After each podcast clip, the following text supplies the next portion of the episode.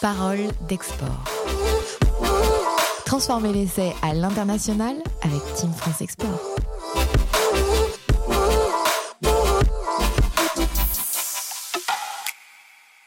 Bienvenue dans Parole d'Export, le premier podcast dédié aux acteurs de l'international monté par la Team France Export et ses partenaires. Dans un format de 30 minutes, entrepreneurs partagent leurs expériences de terrain en cette période de turbulence que connaît le commerce international. Les entrepreneurs qui souhaiteraient conserver ou conquérir une nouvelle part de marché en dehors de l'Hexagone durant la crise y trouveront, on l'espère, de nombreux conseils et sources d'inspiration concrètes. Je vous propose euh, de vous délivrer la feuille de match avec euh, les invités présents sur le terrain. Aujourd'hui, un invité, Basile Guibert. Bonjour Basile. Bonjour. Vous êtes propriétaire de Domas Gassac, le vignoble familial créé euh, par vos parents en 1972 et reconnu, on va en parler, comme le plus grand vin du Languedoc. L'entreprise aujourd'hui est présente dans 200 pays en distribution exclusive.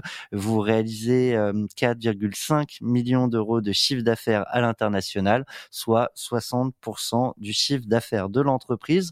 Ensemble, on va tâcher de comprendre ce qui a fait la réussite de l'entreprise entreprise à l'international et on reviendra plus particulièrement sur la façon dont vous continuez à prospecter à l'heure du Covid.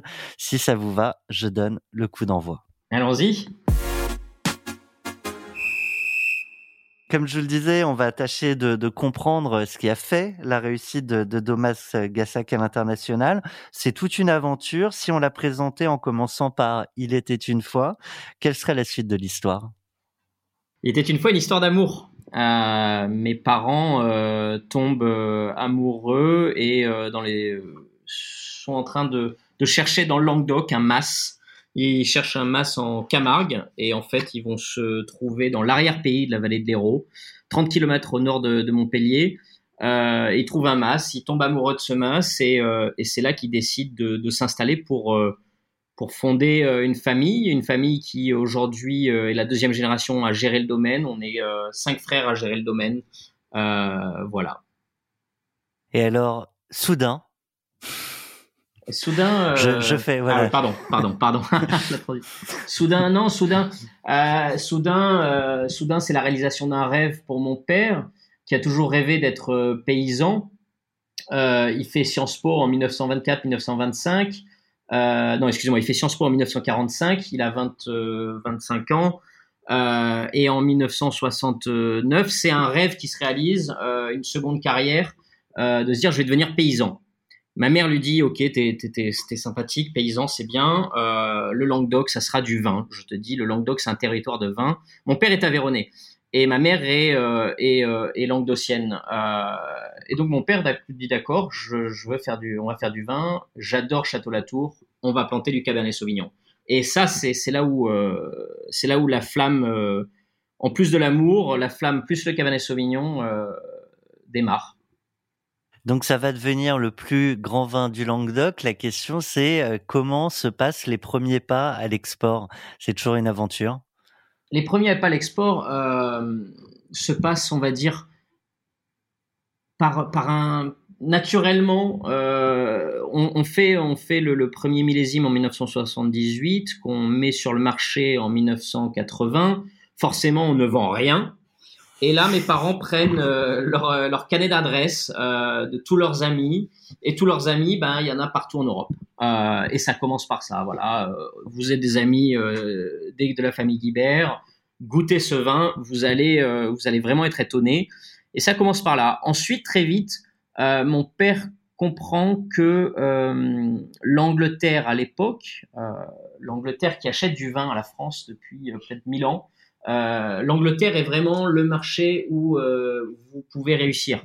Et si vous réussissez en Angleterre, vous, ça veut dire que tout de suite, la Hollande, l'Irlande, les pays du nord de, l'Europe, le reste du monde vont suivre. C'est vraiment le marché vitrine où il faut réussir.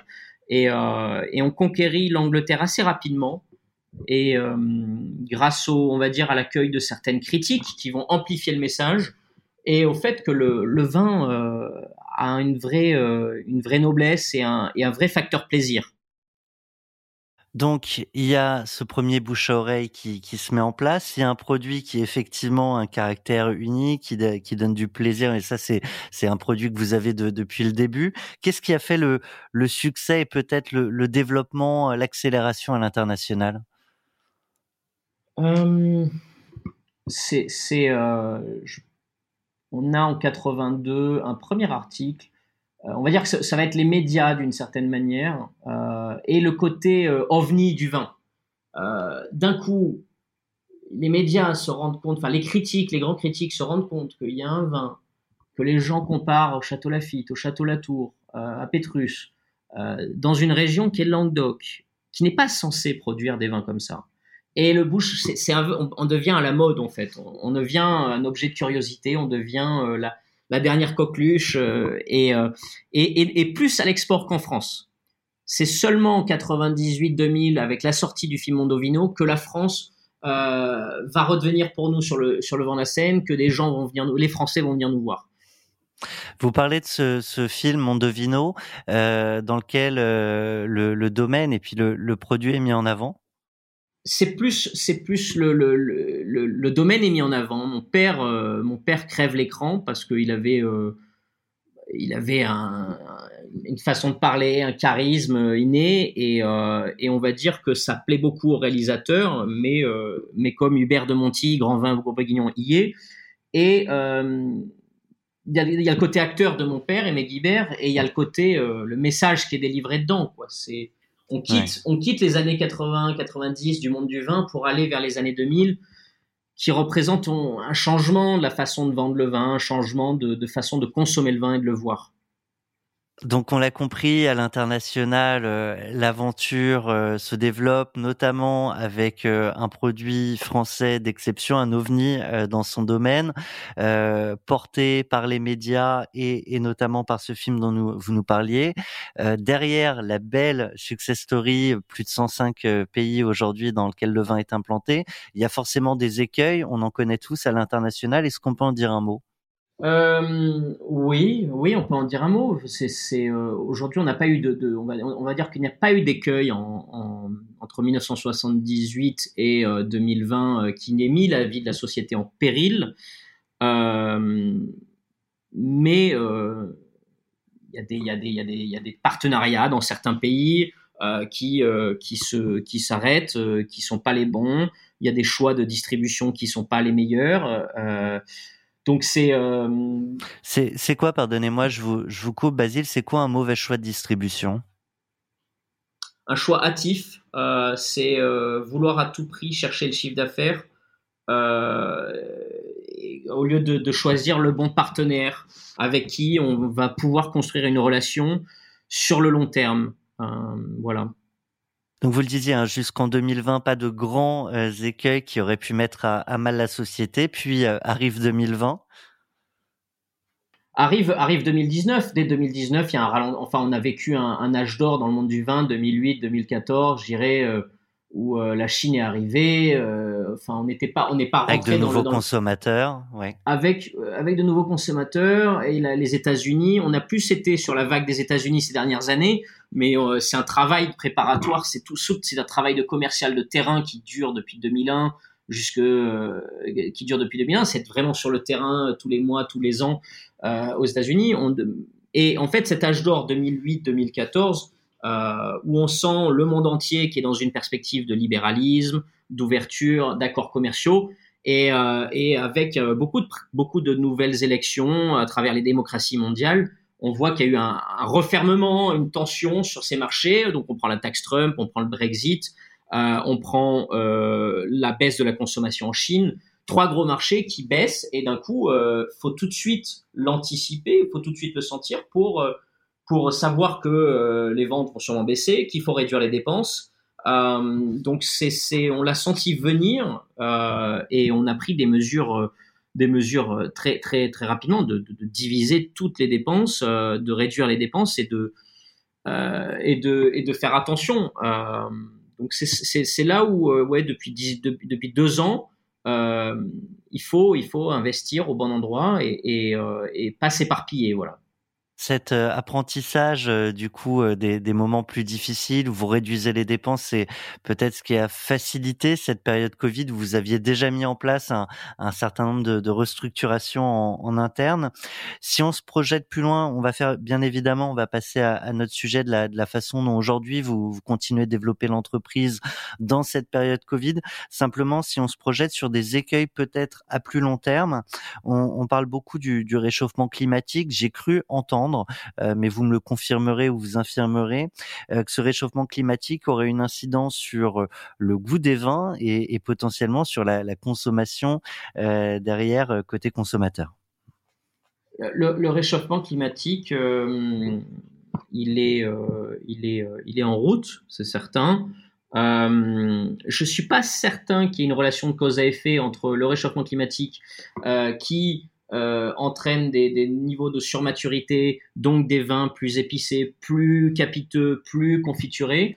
Euh, je pense que c'est surtout euh, l'industrie euh, agroalimentaire et, euh, et, des, on va dire des, hum, entreprises euh, qui font du vin à travers le monde qui ont développé cette tendance vers des goûts plus plus gras, plus excusez-moi pour mon français, plus plus sexy, euh, plus charmeur, euh, et à, différence de, de ce qu'on peut trouver dans nos plus grands terroirs en France, euh, qui sont des vins qui, qui, ont une âme et qui où le, où le sol et le terroir vibrent, quoi. Quand on préparait cette émission, vous me disiez on, on, on voit passer de plus en plus de vins Big Mac. Ouais, des vins, ouais, Big Mac, oui, c'est, ouais, on, on, parlait de ça. Alors, c'est ce qu'on appelle, je crois, le, je n'ai pas recherché, mais c'est le bliss effect. C'est-à-dire que c'est comme le, c'est quand ils ont créé la boisson le Dr Pepper aux États-Unis. Alors ils ont fait une cinquantaine ou je sais pas combien de, de, de, de, tests avec un peu plus de sucre, un peu plus d'acidité, un peu plus de gras, un peu plus. Et en fait il y avait euh, et ils ont trouvé, on va dire, la combinaison, le combo parfait où le cerveau fait pom tilt. Et là, c'est les petits anges, c'est le septième ciel. Et, euh, et on va dire que ce, ce, ces jus de raisin fermentés, euh, très technologiques, qui sont bien contrôlés, euh, où on a euh, un petit peu de sucre résiduel, où on a un petit peu de, bas, de, bois, de copeaux, et, en fait qui ne ressemble plus euh, à euh, un mauvais millésime qui a été dur à faire, ou un grand millésime qui est surpuissant et qui, qui va vous faire rêver pendant des, années. Je pense que la France fait encore des vins de millésime euh, et tous ces centaines de milliers de, familles de vignerons à travers la France font des vins qui ressemblent à ce que le climat leur offre chaque année, contrairement à une industrie euh, viticole qui font des vins qui se ressemblent, qui se ressemblent chaque année, qui sont presque identiques. Euh, mais en même temps, euh, si, si ça marche, c'est que les consommateurs, euh, on va dire, le souhaitent d'une certaine partie. on peut mhm. pas tous être experts en vin. Et, et quand quelqu'un trouve la bonne recette avec un, un, un, un jus qui plaît, ben tant mieux pour lui d'une certaine manière. C'est pas forcément euh, quelque chose qui véhicule des valeurs, mais euh, ça, ça satisfait des, des, des, palais. Si vous le voulez bien, Basile, on va rentrer euh, dans le dur de notre échange, dans le dur aussi de la situation actuelle. Cette période Covid, on rentre dans la mêlée.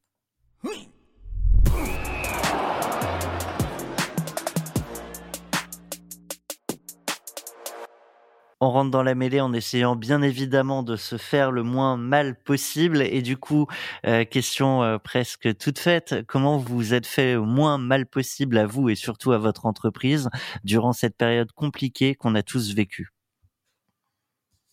Euh, ça commence en 2019, comme je vous l'ai dit, où on sent que il y a une baisse, y a une baisse des commandes. Donc, on, dès septembre, on va dire 2019, on, on fait attention à notre à notre trésorerie.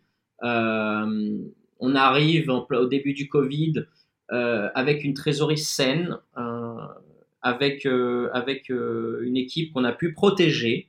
Il n'y a personne à qui on a dit au revoir. et donc déjà, je pense le facteur humain, c'est-à-dire vos équipes qui font qui font l'entreprise, il fallait, il faut qu'elle qu'elle traverse la tempête avec nous. Voilà, c'est la richesse, c'est une des premières richesses euh, avec le terroir du, domaine. Deuxièmement, il fallait être réactif et dynamique, c'est-à-dire euh, bah, on peut plus voyager, mais euh, tout le monde ne peut plus voyager. Donc on est tous avec les, mêmes nouvelles règles. Donc qu'est-ce qu'on fait? Bah, Ça a été du Zoom, ça a été de l'Instagram Live, ça a été, du, ça a été des, salons virtuels, ça a été des masterclass virtuels. Euh, et c'est, ça, ça a été très important de très vite s'adapter. Donc c'était du matériel, été avoir investir dans des ordinateurs, des casques. C'est tout bête, mais un ordinateur, un casque pour que les gens puissent travailler dans un confort à droite, à gauche, chez eux.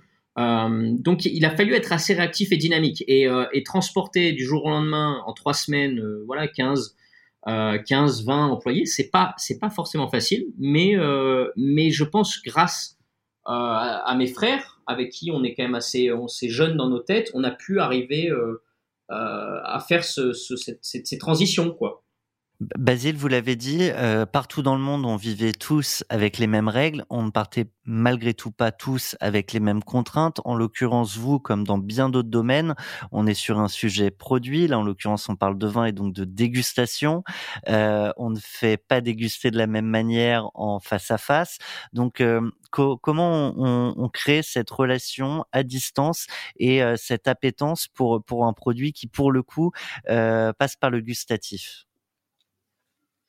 Euh, je, n'ai pas la vérité, mais, euh, mais bon, on a des croyances et euh, ces croyances sont, bah, on a des partenaires dans ces pays. Donc, on a une centaine de pays, on a des partenaires. Ces, partenaires sont en relation soit avec des clients privés, soit avec des cavistes locaux, soit avec des chefs, soit avec un, critique de vin. Et on essaye d'organiser, voilà, un, un moment, en soirée, un, un, un, ou un moment où on se retrouve les gens. Donc, je vous rappelle une dégustation avec euh, un club d'amateurs de vin à Kuala Lumpur. Euh, bah, ils, sont, ils étaient tous enfermés chez eux. Euh, et, et, moi, ils m'ont invité, ils avaient mes vins, les vins de la famille, et à, à ce qu'on discute de nos vins de manière très chaleureuse. Quoi. Donc on est invité dans des foyers, des gens. c'est, s'il y a eu d'autres, il y a eu, il y a une autre expérience qui est celle de Business France, qui avec qui on a, on a, ils ont, on devait faire un salon en Inde, voilà. Et euh, ça, c'était en janvier 2010, 2020. J'envoie mes échantillons. En mars, euh, plus de salon. Euh, mais euh, on, on, on, attend. Et en octobre, on a fait ce salon à New Delhi, euh, Bangalore et, et, et, Mumbai en virtuel. et c'est génial parce que moi, en tant que vigneron, je reste, je reste chez moi. J'ai plus de taxi, j'ai plus d'hôtel, j'ai plus de jet lag. Je reste avec ma famille. Et en 3-4 heures de temps devant un ordinateur, oui, j'ai pas ce contact charnel euh, et, et, et qui, qui, qui, qu'on adore dans le vin, mais euh, mais je euh, j'ai moins la fatigue et, euh, et j'ai moins de dépenses pour euh, pour trouver des, des, des, clients. Alors vous vous le disiez, hein, c'est il y, avait ce salon, je crois que vous en faites trois ou quatre gros salons euh, par an. C'est le moment où on rencontre énormément de, prospects potentiels. Vous aviez euh, à l'époque, on est au tout début de la crise, quelques a priori sur ces salons à distance?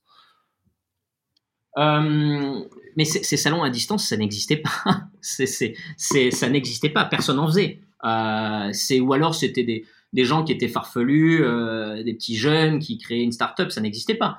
Euh, et, donc, euh, on avait, on avait, le monde du vin était très traditionnel. Hein, on fait du vin depuis 5000 ans. c'est pas, c'est pas, on va pas recréer l'eau chaude. Hein, donc, on avait un gros salon, c'était Provine. qui est un salon énormissime, qui réunit peut-être 30 000 ou visiteurs et exposants cumulés. Euh, et euh, ça dure trois jours à Düsseldorf. Et c'est euh, du business. On rencontre nos clients habituels, on rencontre des prospects, dégustation. Et c'est le moment où on peut, oui, on peut, on, peut communiquer de, de, sur ce qu'on fait, et c'est vrai de manière charnelle, mais, mais bon, aujourd'hui, moi, moi j'ai 36 ans, je trouve génial de pouvoir faire un salon depuis mon ordinateur dans mon bureau c'est un gain de temps. C'est on peut on peut un jour être en Inde et le lendemain en Birmanie quoi. C'est c'est mhm. super. Alors justement, euh, parlons euh, des, des, résultats. Au-delà de, de, tous les coûts qu'il n'y a plus, euh, vous le disiez, on arrive quand même à rentrer dans le foyer des gens et donc de ces futurs acheteurs. Est-ce qu'on a déjà des résultats et, et, des pré-signatures, voire des signatures de, de contrats? Donc j'ai fait j'ai fait deux salons, euh, un en Inde, un en Birmanie avec Business France. Euh, j'ai trois pistes en Inde et une en Birmanie. Euh, il y a eu un art, il y a eu une interview média et euh, une deuxième qui devrait arriver euh, pas loin. Donc j'ai rencontré des, des gens, j'ai créé des relations. Euh, je pense qu'ils vont durer, qui, qui c'est comme une plante, une relation, ça s'entretient et ça, il faut mettre de l'eau, il faut mettre de l'engrais. En termes de contrat, on est euh, la Birmanie, c'est on va dire c'est euh, c'est un peu contracté, donc on attend. Euh, et puis ça demande des papiers à l'export qui sont pas faciles. Et l'Inde, l'Inde, je pense que d'ici un mois, on aura un mois et demi, on aura la première commande, ouais. On est euh, beaucoup d'entrepreneurs à avoir euh, l'occasion de, de, prospecter euh, à l'occasion de ces salons à distance. En, sans, sans faire de lien, il y a les bons et les mauvais chasseurs, mais il y a les bons et les mauvais exposants sur ces salons virtuels. Quels conseils vous pourriez donner à, à ceux qui nous écoutent et, et qui, soit s'ils sont peut-être déjà mis avec des réussites ou quelques échecs, quels conseils vous leur donneriez? Si vous avez jamais, euh, si vous avez, vous êtes pas, vous êtes, vous êtes surtout euh, quelqu'un qui, un vigneron qui, qui, vend ou un, qui vend surtout en France, euh, allez sur les cinq gros autres marchés. Euh, si euh, Business France vous le propose, c'est-à-dire États-Unis, Angleterre, Allemagne, euh, Japon, Chine. si vous êtes, vous êtes déjà dans ces pays-là, bah, peut-être essayer des pays où il y aura peut-être moins de concurrence. Moi, j'avais fait la Birmanie et euh, je me suis retrouvé un des seuls à euh, proposer du vin rouge sur le salon. Euh, donc, c'était euh, d'un coup, j'avais un, j'avais un avantage par rapport à, à beaucoup, bah, la plupart des autres exposants, quoi. puis, il faut aussi dire voilà, je fais du Riesling ou je fais du Sauvignon blanc ou je fais, je fais une Syrah très corsée peut-être qu'il y a des pays qui apprécient plus votre Syrah que, que d'autres. Euh, et ça, c'est euh, aussi important de voir où peut-être le pays qui appréciera plus le style de votre vin. Je vous propose, Basile, de passer tout de suite à l'après-match.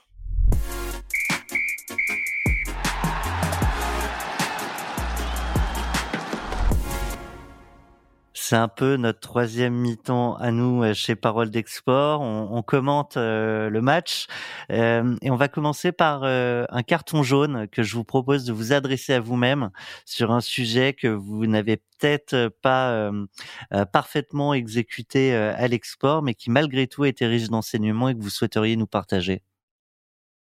Ouais, bah oui, oui, carton jaune, c'est, c'est, moi je pense ce que ce que j'ai ça fait ça fait sept ans, euh, ans depuis 2014 que je travaille euh, à 100% pour le, avec mes frères sur le domaine familial et notamment à l'export.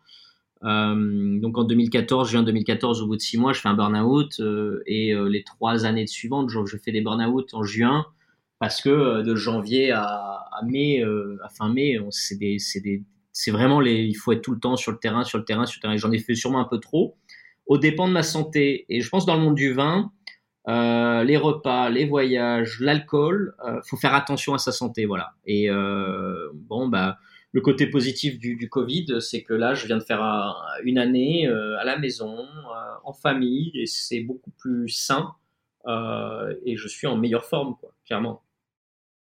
Pour être bon, il faut être constant. C'est peut-être d'ailleurs pas valable que dans le monde du vin. Si on devait commenter votre meilleure action à l'international, votre meilleur coup? Je, je, je dirais pas mon meilleur coup, mais, euh, mon coup préféré, euh, qui me rend le plus fier, c'est l'Indonésie. Euh, et alors c'est marrant parce que on discute avec cet importateur dès 2010 et on va le signer un peu comme on signe un grand joueur de foot euh, cinq, cinq ans après quoi. Et ça a demandé quelques échanges d'emails, ça a demandé quelques rencontres, que ce soit en France ou en Indonésie. Donc il a fallu investir dans cette prospection, dans cette relation. Euh, et comme c'est un pays que j'adore, euh, je, suis très très très très content d'y être. Et, euh, il y a 13 importateurs en Indonésie, hein, 260 mmh. millions d'habitants, pays musulman, donc une consommation qui est quand même pas euh, pas énorme. Mais, euh, mais 13 importateurs à qui on donne des quotas chaque année. Et on dit bah, vous n'avez pas le droit d'importer plus que ça. Et, euh, et donc, euh, donc ouais, je fais partie des, des, des, des on, Domas, Mas de Domas 5 fait partie de, de, de des peu, peu d'élus euh, qui sont appelés en Indonésie et, euh, Et c'est quand on est à Bali, à Bali qui fait 3 millions de touristes par an en temps hors Covid, c'est une belle vitrine aussi. Voilà, donc c'est un pays que j'adore, c'est des mmh gens que j'adore et, et, je suis très fier d'être en Indonésie. Voilà. Et ce qu'on retient, c'est euh, l'importance de la persévérance. Si on devait, euh, Basile, euh, se projeter, faire quelques pronostics sur les années à venir, euh, soit d'un point de vue du commerce international, soit plus spécifiquement sur l'avenir euh, des vins français à l'export, vous regardez dans une boule de cristal, vous voyez quoi? Chaque fois que j'ai regardé dans une boule de cristal, je me suis planté. Euh, donc euh, aujourd'hui, cette boule de cristal, je la regarde avec euh, une certaine, un certain côté, comme vous avez dit, de persistance. Quoi que je fasse dans mon travail, il va falloir que je sois marathonien, c'est sur la longueur. Deuxièmement, il va falloir que je sois réactif et flexible, c'est-à-dire si, si ça sent bon à gauche, ben, il, y a, il des moments où il va falloir aller à gauche. Si ça sent, il faut être un petit peu opportuniste commercialement.